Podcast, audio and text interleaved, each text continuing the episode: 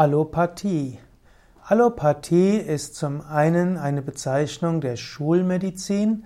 Allopathie kann man aber auch bezeichnen allgemein als die Heilung durch das Gegenteil. Allopathie ist ein Begriff von Hahnemann. Hahnemann, der Begründer der, Schul der Homöopathie, hat die Schulmedizin als Allopathie bezeichnet. Die Schulmedizin arbeitet nach dem Leitsatz Contraria contrariis curantur. Das heißt also, das Entgegengesetzte wird mit dem Entgegengesetzten behandelt. Das Gegenteil ist eben die Homöopathie.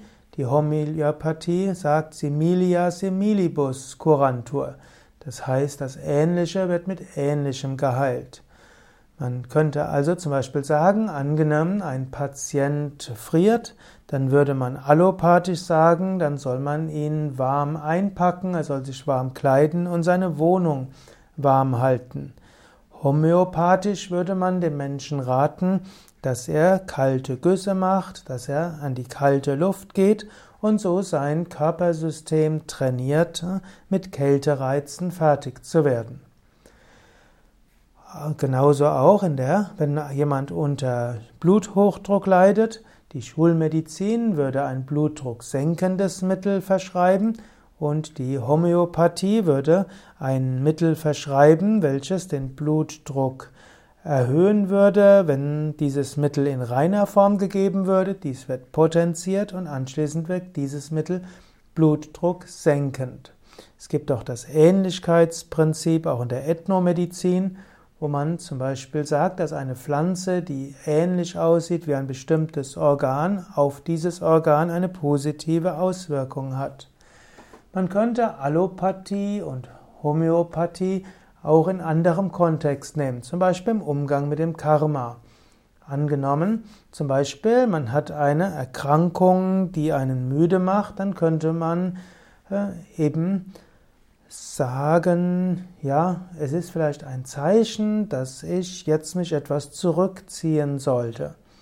Angenommen, man spürt irgendwo eine Aggression in sich, statt sich zu beruhigen, könnte man sagen, wo kann ich die Energie nutzen, die in mir ist und die mich aggressiv macht. Vielleicht sollte ich etwas angehen. Auch in der Astrologie kann man eine allopathische und eine homöopathische Angehensweise haben. Wenn man zum Beispiel merkt, es gibt demnächst irgendein Uranus-Konstellation, dann könnte man sagen, oh, musst du aufpassen, das könnte die Unfallgefahr erhöhen. Oder man könnte sagen, großartig, du musst jetzt etwas freier denken und im Denken weit, leicht, sprunghaft sein und dir vielleicht mal revolutionäre Denkweisen erlauben. Oder wenn der Mars stark wird, könnte man sagen, pass auf, dass du nicht jetzt ausrastest und deinen Arbeitsplatz verlierst. Du könntest aber auch sagen, wo kannst du die Marsenergie positiv nutzen? Wo gibt es Dinge, die du angehen kannst? Und so ist Allopathie, Homöopathie nicht nur die Bezeichnung für zwei Arten von Medizinsystemen, sondern sie sind auch zwei grundsätzlich unterschiedliche Weisen, mit Phänomenen umzugehen, auch im Umgang mit Kindern.